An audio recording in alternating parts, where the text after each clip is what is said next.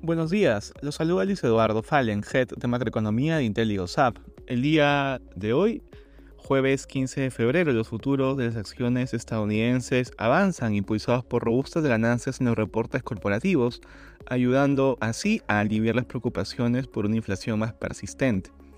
En el terreno de datos económicos se conocerá la producción industrial de enero, esperando un crecimiento de 0.2% mensual, mientras que en las ventas minoristas del mismo mes se espera una contracción de 0.2%. Además, se publicará el Empire Manufacturing de febrero, esperando una contracción de 13.8 puntos.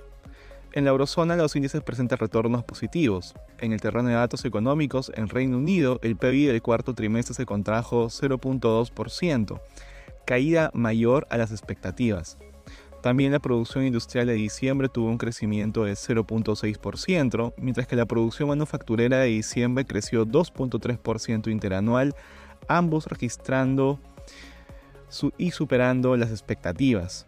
En Asia los mercados cerraron mixtos. En Japón el PIB del cuarto trimestre sorprendió el mercado con una contracción de 0.4% de manera que la economía japonesa entra en una recesión técnica y pierde su puesto como la tercera economía más grande del mundo ante Alemania.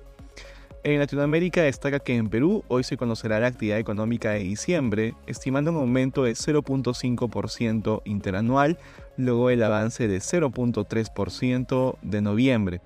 Respecto a commodities, el precio del petróleo retrocede y cotiza alrededor de 76 dólares el barril WTI, luego de que se conociera un aumento mayor de lo esperado en los inventarios de crudo de Estados Unidos, generando dudas sobre la fortaleza de la demanda en la mayor economía del mundo y principal consumidor de petróleo.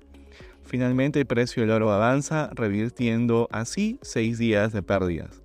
Gracias por escucharnos y si tuviera alguna consulta, no duden en contactarse con su asesor.